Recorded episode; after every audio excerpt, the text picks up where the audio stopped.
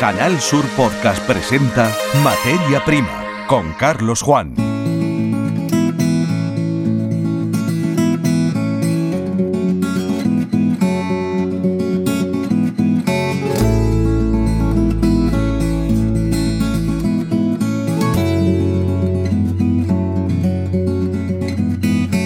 Bienvenidos a este podcast de la serie Materia Prima.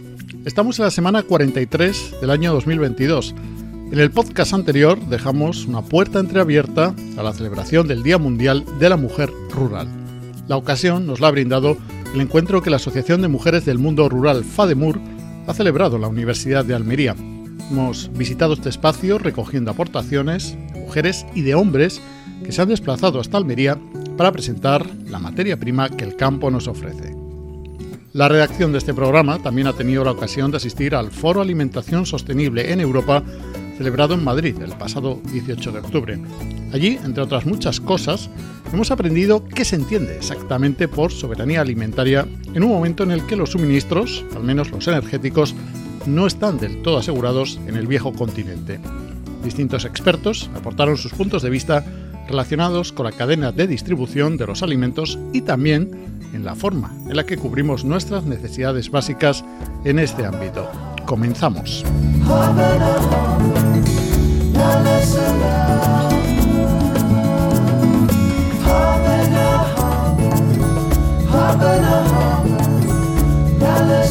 En Canal Sur Podcast, Materia Prima.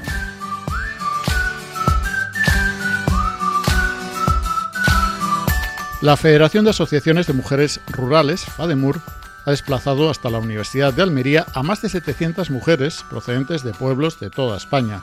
El pasado 20 de octubre, días después de la celebración de la Jornada Internacional que la Organización de Naciones Unidas dedica a las mujeres rurales, los participantes en el foro pidieron avances concretos en igualdad en el medio rural, blindando a las mujeres a través de un estatuto a nivel nacional. Hemos estado en la Universidad de Almería y hemos hablado tanto con mujeres como con hombres, de Andalucía y de otras regiones, como Castilla-La Mancha. Desde la comunidad autónoma vecina, desde la provincia de Cuenca, Agustina Ramírez ha venido con una muestra de los afamados ajos de Pedroñeras. Y esto es lo que nos ha contado. Yo soy productora de ajo y aparte también soy artesana de los ajos, hago todo tipo de decoraciones con ellos y entonces pues he venido un poco a, apoyar a la mujer rural que, nos cuesta mucho luchar en este medio. Pedroñeras, no tengo la experiencia de haber estado allí, imagino pues es un lugar pequeño, no sé si lejano a grandes núcleos de población, Cuenca en sí es una provincia que tiene la población muy dispersa en todo caso, cuesta más, ¿no? Donde no hay mucha población normalmente no suele haber muchos recursos, muchos servicios y por lo tanto imagino que todo es un poquito más difícil. Sí, todo cuesta. Eh, y más a, las mujeres, porque todavía no tenemos un largo camino, que vamos muy bien, cada vez tenemos las puertas más abiertas, pero despacio llegaremos. En Castilla-La Mancha también se da la situación de Andalucía. Cada vez más mujeres se incorporan a actividades agrícolas o ganaderas. La cotitularidad, palabra clave que menciona de forma espontánea Agustina, ayuda a ello. Sí, en Castilla-La Mancha también. También hay más mujeres que se incorporan a la actividad agrícola y poco a poco, ya te digo que vamos eh, cubriendo un poco también la titularidad compartida, que esto también ayuda a que la mujer también se incorpore más al mundo agrícola. Volvemos a Andalucía. Nos quedamos en el almeriense Valle de la Almanzora para pulsar el estado de todas estas cuestiones con Ana Garre, emprendedora en el ámbito de la producción y comercialización de mieles bajo la denominación La Bujaldona. Le preguntábamos qué impresión se llevaba del encuentro de mujeres, así como las dificultades que experimentó en la puesta en marcha del negocio. Eh, muy buena, la verdad es que hemos estado muy bien, ha sido, vamos, yo me llevo muy, muy buena impresión, es la primera vez que he venido a una, de, eh, a una jornada de estas, pero estoy muy contenta, vamos, que ha ido muy bien. Hombre, la verdad es que mm, cuesta bastante. Al principio mm, fueron unos años muy complicados porque, aparte de que nosotros, la, apicultura hoy en día está, está bastante más por el tema de la sequía, por el tema de las plagas de las colmenas. Entonces, mm, aparte de que ya en lo que es la apicultura está fastidiada, pues luego el darte a conocer, sobre todo, pues, pues es difícil sobre todo en, los pueblos pequeños, nos cuesta, cuesta bastante. Pero que bueno, que nosotros estamos yendo a ferias para darnos a conocer, estamos queremos hacer una tienda online, o sea que, que es complicado, pero bueno, poco a poco pues, nos vamos dando a conocer y, nos va siendo un poco más fácil la cosa. Bueno, nos ha traído aquí el día, la celebración del Día Mundial de la Mujer, 15 de octubre, que es eh, algo que instituyó la ONU, que ni siquiera es algo que haya surgido de Andalucía o de aquí de España. Importante que existan fechas como esta. Sí, por supuesto que sí. La verdad es que eh, es bueno ¿no? de, tener estas clases de, estas reuniones y aquí, no sé, nosotros nos damos a conocer, conocer gente, no sé, está bien, vamos. Misma pregunta que le hemos trasladado a la ganadera Rosario Melero, cuya finca está en Andújar, en la provincia de Jaén. Ella presentaba en el encuentro el aceite oro picual con distintas variedades. Pues sí, es complicado porque no, hemos, no nos hemos dedicado nunca a esto. Nosotros también somos ganaderos, y, pero estamos ahora empezando y estamos aprendiendo también y es bonito. Es más que duro, es bonito. Nos encanta, sí. A ver, yo quiero un juicio tuyo. ¿Tú te sientes orgullosa de decir, lo volvería a hacer? ¿Volvería, a pesar de todas las barreras, todas las dificultades que me he encontrado, volvería a luchar por este proyecto? O... Sí, sí, sí, seguro, seguro. Es muy duro, hay que trabajar mucho, pero al final tiene vamos, su recompensa y, bueno, y es una cosa muy bonita porque el año se pasa y termina y pronto se pasa y empieza otra vez. Y... y Hablando con unas mujeres y con otras, hemos encontrado casos de cambio radical de actividad profesional, de vuelta al medio rural. Así fue el origen de Bodegas Palomillo en la comarca almeriense de Los Vélez. Nos lo cuenta Inés. Todo comenzó en el 2008 y 2009 por, a causa de la crisis. Nosotros teníamos yo tenía otro trabajo en el cual con la crisis se quedó paralizado. Y entonces pues decidimos de meternos en este mundo del vino y hacer vino como la ilusión que teníamos era hacer vino como lo hacían antes nuestros antepasados, nuestros abuelos. Y empecemos pues desde cero a plantar nuestras primeras cepas en el 2008-2009 y en el 2015 sacamos nuestro primer vino, está por venir joven. Y bueno, al día de hoy eh, decidimos hacerlo también en una estancia, en una pedanía, eh, que es turismo, está despoblado, lo cual le estamos dando pues muchas visitas a la bodega y mucho turismo. Y bueno, hoy en día nuestra bodega es ecológica y hoy en día tenemos cinco vinos en el mercado. De un problema salió una etiqueta con su nombre, está por venir, la que corresponde a un vino ecológico. Esta es la historia. ¿Por qué está por venir?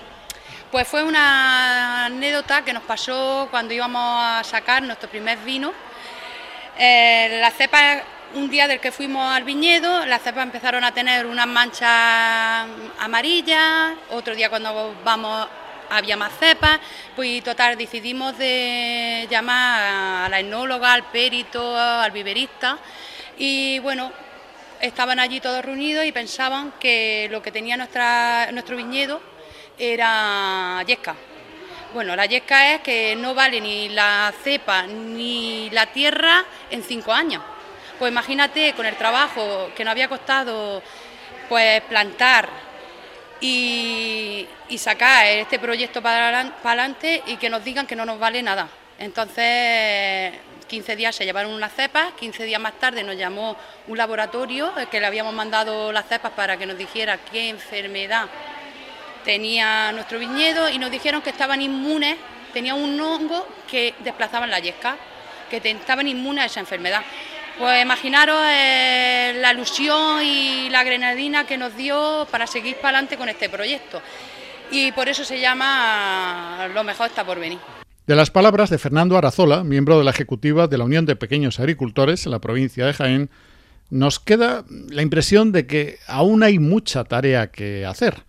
Por lo tanto, foros como el celebrado en la Universidad de Almería siguen siendo necesarios. Siempre tendrán un carácter reivindicativo. La maquinaria, por el tema más que nada, está controlada por los hombres. y la mujer, pues el tema de, los fardos, todo y el total que la mujer, pues este año se va a relegar, se va a quedar relegada pues a segundo plano, en su casa se va a quedar. ¿Y qué se puede para cambiar esto? Se supone que está un encuentro para intentar cambiar estas cosas, ¿no? ¿Qué se puede hacer? Sí, la verdad que sí, porque hay que entender que pues, el mundo rural, sin la mujer, pues la verdad que pensemos que cuando se va una mujer de un pueblo, de una zona rural, se va una familia.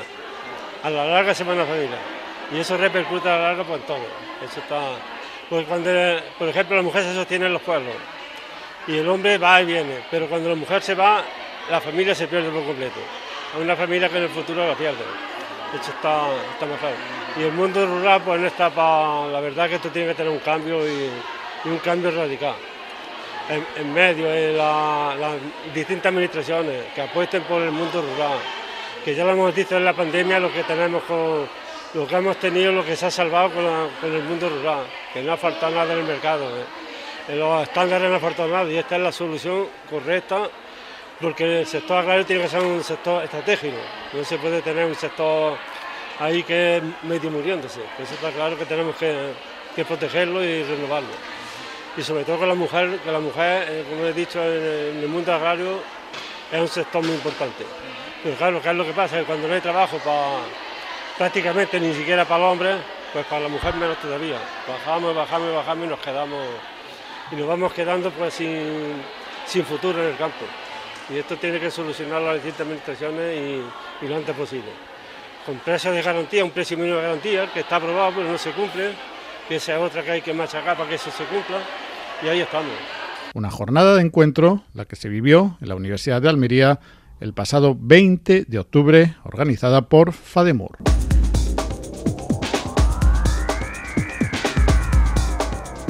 Escuchas Materia Prima, Canal Sur Podcast.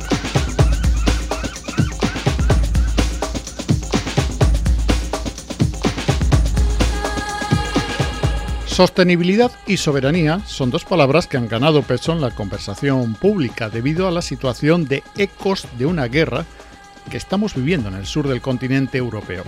Hablamos de nuestro ámbito, de la producción y distribución de alimentos. Estas dos palabras estuvieron muy presentes en el foro Alimentación Sostenible en Europa, organizado por los compañeros de los medios escritos ABC e Ideal en Madrid, pero con una vasta representación andaluza, de modo muy particular, de la provincia de Almería, cuyas eh, firmas, de alguna forma, impulsaron la celebración de este encuentro informativo. Encuentro al que hemos asistido, Allí hemos podido escuchar al codirector de la Cátedra Coexpal, la institución que agrupa a los cosecheros y exportadores de Almería, Juan Carlos Pérez, que se entiende exactamente por soberanía alimentaria. Hablando de soberanía alimentaria es un concepto muy amplio, normalmente cuando hablamos en, en foros de este tipo nos viene a la cabeza el tema de la autosuficiencia productiva, pero sin embargo es un concepto que viene de largo, de aproximadamente de la década de los 90, que nace en la FAO y que tiene que ver con el, es una vuelta de tuerca al concepto de desarrollo sostenible, eh, eh, autosuficiencia eh, productiva, lo tengo aquí, derecho a la alimentación y en determinadas circunstancias estos aspectos que componen el concepto de, autosuficiencia son incompatibles en determinados aspectos porque en el sentido de que cuando queremos, por ejemplo, aumentar nuestra calidad, siempre se dice que el concepto de soberanía alimentaria va ligado a la gestión de, la seguridad alimentaria. Cuando queremos aumentar la seguridad alimentaria, puede ser que decaiga la capacidad de, derecho a la alimentación. Es decir, siempre queremos que los supermercados, las lineales de los supermercados, estén llenos, pero también a la vez queremos que esa alimentación sea lo más sana y saludable posible. podemos tener la, la pequeña pues, resquicio de recurrir a importaciones de terceros países donde la calidad no sea suficiente para suplir la calidad propia. La contradicción que implica querer asegurar, al mismo tiempo, la máxima disponibilidad de productos y la máxima calidad de los mismos, primer resquicio para lo que se entiende por seguridad alimentaria, un concepto sobre el que ahondaba, desde la perspectiva de la economía, el economista Daniel Lacalle, alertaba en su intervención sobre el riesgo de la autarquía. Las situaciones de cierre de mercados, decía, jamás han resuelto en España ningún problema en las cadenas de suministro. Pero también tenemos que entender que no podemos eh, caer en el mayor error económico que existe, que es el de la autarquía. España solo ha tenido problemas de suministro en la época de la autarquía. Jamás se ha solucionado un problema de suministro o de mejora de las cadenas de suministro, etcétera, eh, limitando, poniendo medidas proteccionistas o añadiendo medidas autárquicas, porque la autarquía no existe. Y no existe. Entonces, la mejor manera de defender esa supuesta eh, contradicción que hay entre seguridad de suministro y eh, calidad es precisamente con el comercio y la única manera en la que se puede conseguir. Y la razón precisamente que ha llevado a que en un país en el que hay muchas barreras eh, burocráticas, regulatorias, impositivas, etcétera, no solamente en España, como otros países de Europa, a no solamente ser mucho más competitivos, sino de haber liderado en el sector agroalimentario a nivel mundial en los últimos años, es precisamente la competencia es precisamente la competencia, el comercio y la mejora de la eh, interacción entre eh, consumidores que tienen mayores eh, necesidades y mayor necesidad de calidad y a la vez productores que necesitan mejorar constantemente. En el rato en el que vamos a estar aquí charlando, nosotros, en este panel, no el siguiente, también, quiero decirte, en una hora, en el mundo van a entrar 10.000 personas en la clase media, 10.000, cada hora. Eso significa gente que quiere mejores tomates, que quiere mayor calidad, que quiere mejores eh, mm, productos agroalimentarios, etc.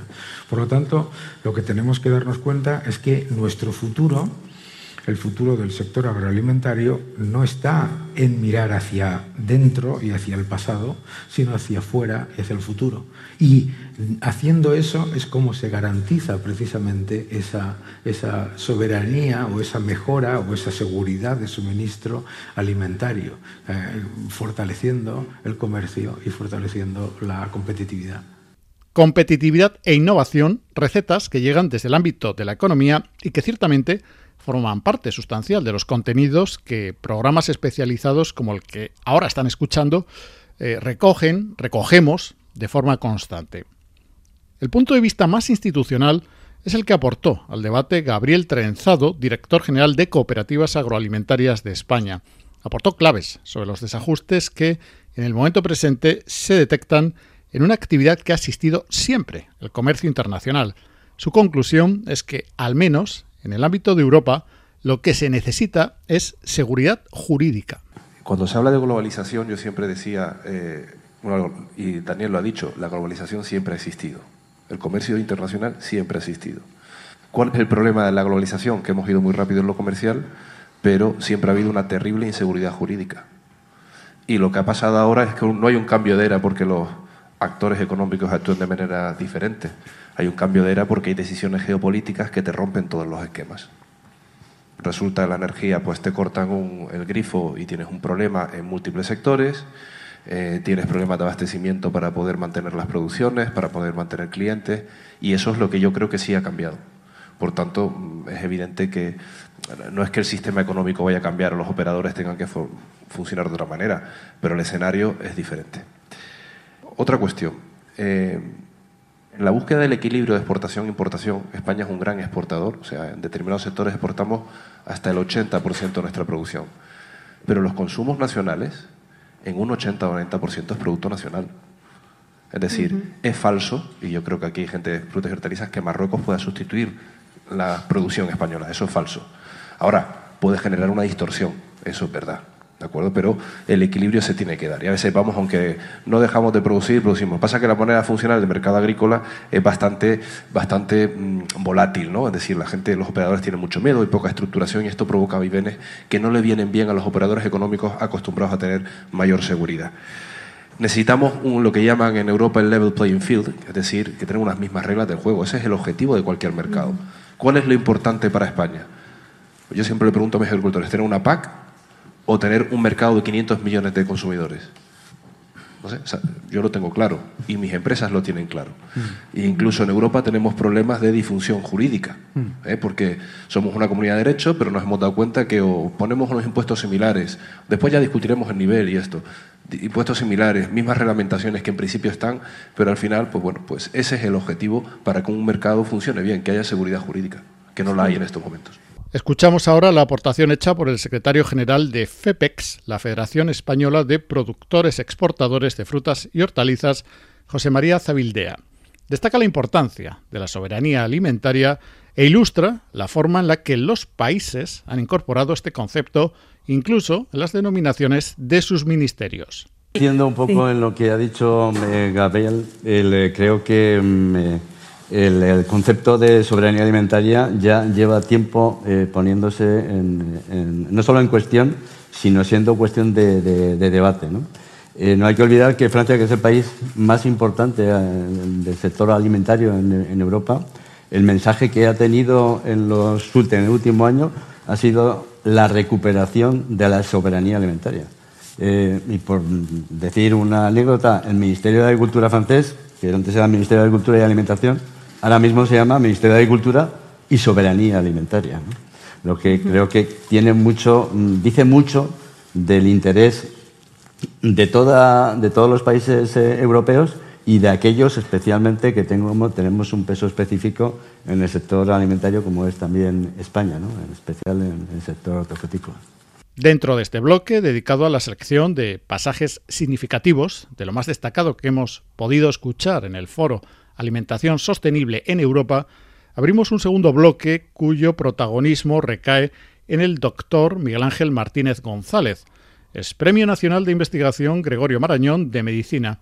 Una vez hecho el análisis de la situación de los mercados en este momento, el doctor Martínez aporta la evidencia científica disponible en este momento en relación al consumo frecuente diario, por lo tanto, de frutas y hortalizas dentro de lo que de forma genérica se denomina la dieta mediterránea. Creo que ahora mismo hay una evidencia científica muy sólida del efecto protector eh, beneficioso del consumo de frutas y verduras sobre las enfermedades que más daño causan a la salud. Ahí yo, he tenido la suerte cuando me nombraron un catedrático visitante de, de nutrición de Harvard en el año 2016, uno de los alumnos de doctorado que me pusieron bajo mi supervisión, se llama Daniel Wang, es chino, trabaja en Harvard, es una persona brillantísima.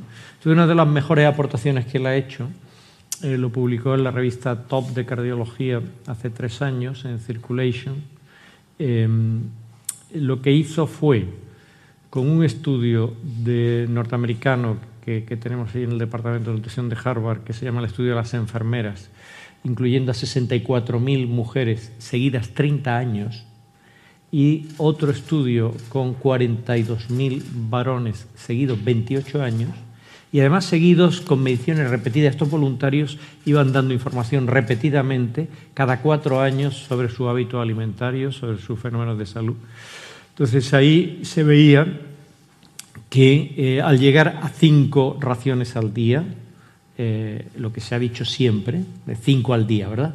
Pues no se tenía una evidencia tan sólida hasta esto. Fíjense lo que supone seguir a más de 100.000 personas durante por lo menos 28 años y repetirle las mediciones de la dieta para tener muy bien clasificados quién consume más fruta, quién consume más verdura. Entonces, la comparación de quienes consumían cinco al día frente a quienes consumían dos o menos al día reducía la mortalidad total en más de un 13%. O sea, hay igualdad de edad, lógicamente, de mortalidad prematura que se está previniendo, pero ya cuando se va viendo por cada causa, mortalidad por cáncer, mortalidad por enfermedad cardiovascular, los resultados son muy claros. El patrón no es lineal, o sea, no es que cuanta más fruta y más verdura, menos mortalidad. Cuando se llega a 5 al día, 6 al día, ahí se estabiliza y ya sigue teniendo esa reducción, por mucho que uno se hinche, ya no se consiguen más ventajas, ¿verdad? Pero no contento con esto, Daniel lo que hizo fue revisar otros 24 estudios epidemiológicos parecidos que no tenían tanta calidad. En total, esos estudios ya no eran de 100.000 personas, sino de 1.900.000 personas seguidas, unos 10 años, otros 8 años y tal. Entonces se constataba también que el punto donde ya se estabilizaba la reducción del riesgo estaba entre 5 y 6. Esto a nosotros nos alegró mucho porque uno de los puntos clave de nuestra intervención, porque todo esto es observación, en ciencia hay que pasar de la observación a la intervención y en esto España ha sido el país que ha dado el campanazo en el mundo gracias al estudio Predimed y el que estamos haciendo ahora Predimed Plus, porque pasamos, estábamos tan locos que pasamos de observar a gente durante 10 años a decir, vamos a decirle lo que tienen que comer, que se dice pronto. A 7.447 personas no les dijimos, cuéntenos lo que come. No, no, no le dijimos, nosotros le vamos a decir lo que van a comer. esto, En el desayuno, en la comida, en la merienda, en la cena, le damos listas de la compra, le damos recetas de cocina, tiene que hacer exactamente eso y comparamos una dieta con otra. Pues en nuestra dieta mediterránea que estuvimos manteniendo durante cinco años en 5.000 de estos 7.500, pues nosotros poníamos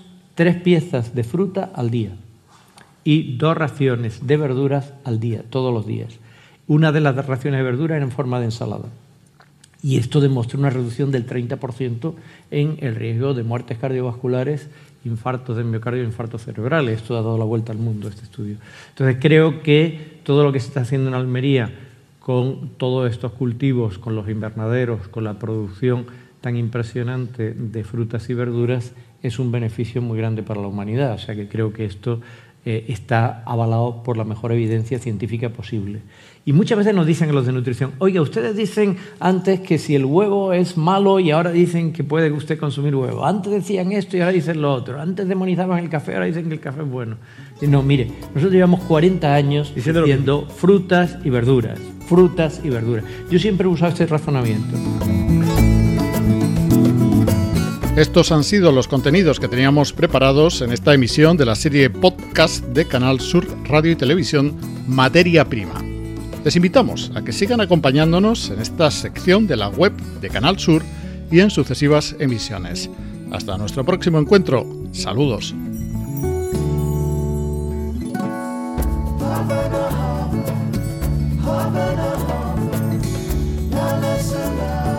En Canal Sur Podcast han escuchado Materia Prima con Carlos Juan.